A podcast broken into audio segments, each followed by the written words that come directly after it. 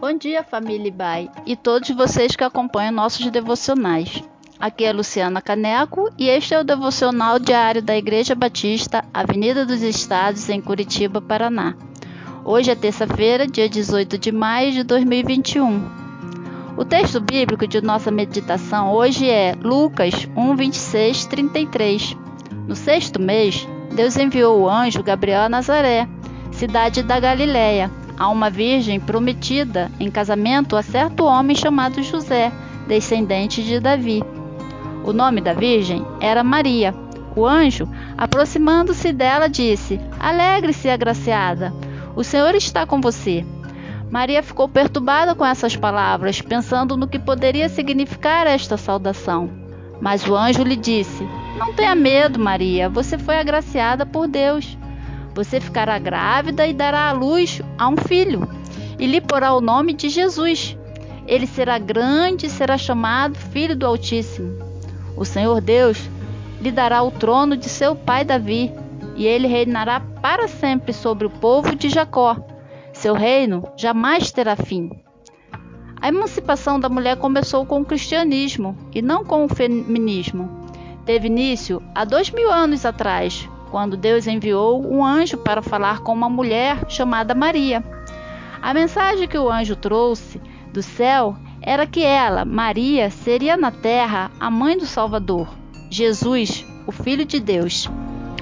Deus poderia ter enviado Jesus ao mundo de muitas formas, mas ele quis que seu filho nascesse naturalmente de uma mulher. Ao fazer assim, por meio da sua graça e amor, Deus estabeleceu definitivamente a dignidade de todas as mulheres ao longo da história. Através de Maria, como mãe de Jesus, as mulheres foram convocadas a ocuparem um papel de protagonistas no plano da salvação de Deus para a humanidade. Sejam homens ou mulheres, no reino de Deus, os gêneros não são um fator de depreciação ou limitação no reino de Deus não cabe a distinção de quem é mais sábio, mais forte ou mais necessário, pois todos ocupam um lugar único. Jesus realizou seu ministério rodeado por mulheres que criam nele, o seguiam e amavam. Jesus tratou as mulheres da mesma maneira que tratou os homens. Nunca as desqualificou, rejeitou, humilhou ou envergonhou. Apesar dessa verdade extraordinária, muitas mulheres vivem se sentindo depreciadas e diminuídas em sua importância.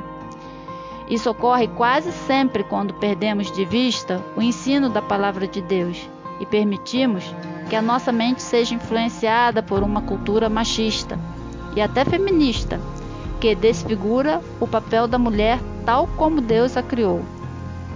Que hoje a lembrança do exemplo de Maria seja uma inspiração para você, mulher. Se valorize mais. Que Deus te abençoe neste dia. E lembre-se sempre, através da sua vida, seus dons e talentos, o Senhor deseja realizar os seus propósitos eternos de salvação para este mundo. Que Deus abençoe a todos.